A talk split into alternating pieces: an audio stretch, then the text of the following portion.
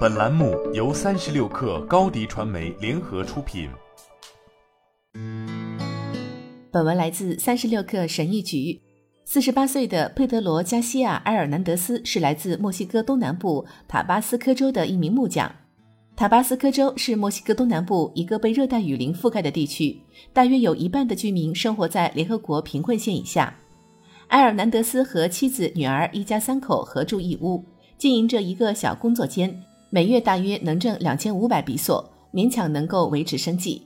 他们居住的房屋地板是泥土做的，在塔巴斯科漫长的雨季里很容易被洪水淹没，并且从卧室的墙壁到抽水马桶和临时厨房的柜台。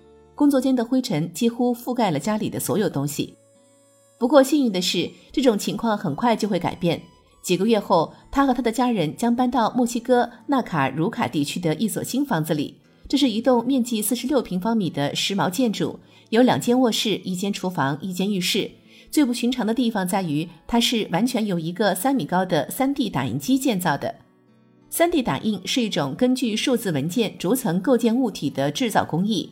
最近迎来了一波爆炸性增长。技术咨询公司史密瑟斯的发言人表示，疫情肆虐之下，由于 3D 技术在打印快速检测试剂盒、防护设备和呼吸机零部件等物品方面存在得天独厚的优势。到2027年，3D 打印的整体市场价值预计将达到558亿美元。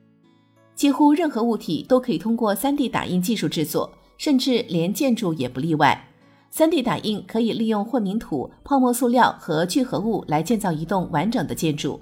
房地产行业也开始顺应这一趋势。建筑公司 SQ4D 今年在纽约长岛河头镇挂牌出售了一套 3D 打印房屋，售价为29.9万美元。这是在美国正式挂牌出售的第一间 3D 打印房屋。此前，法国、德国和荷兰等国也有类似的项目。3D 打印的时代已经全面来临。埃尔南德斯的房子是 New Story 正在建造的五百个房子之一，后者是一家来自旧金山的非营利组织，致力于为极端贫困的社区提供住房解决方案。目前正与位于墨西哥的社会住房生产公司和位于美国德克萨斯州奥斯汀的建筑技术公司开展合作。当 New Story 于2019年破土动工时，这里被称为世界上第一个 3D 打印房屋社区。两年之后的今天，新冠疫情大流行的背景下，已有两百座房子正在建设或已经完工，其中十座是 3D 打印机现场打印的。此外，修建道路、足球场、学校、市场和图书馆的计划也正在进行中。商业房地产公司正良联行负责建筑研究的人员介绍说，独栋住宅是测试 3D 打印建筑耐久性的很好的方式，因为它们体积小、高度低且设计构造相似。另一方面，建造 3D 建筑也可以抵御自然灾害。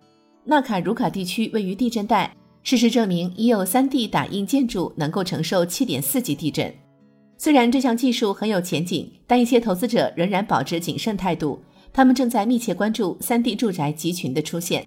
去年全年，3D 打印市场整体增长了百分之二十一。根据制造平台 Hubs 的估算，未来五年市场规模将翻一番。这确实是一种非常有效和高效的方式，但它只适用于建造特定类型的建筑，不适用于更广泛的商业房地产生态系统。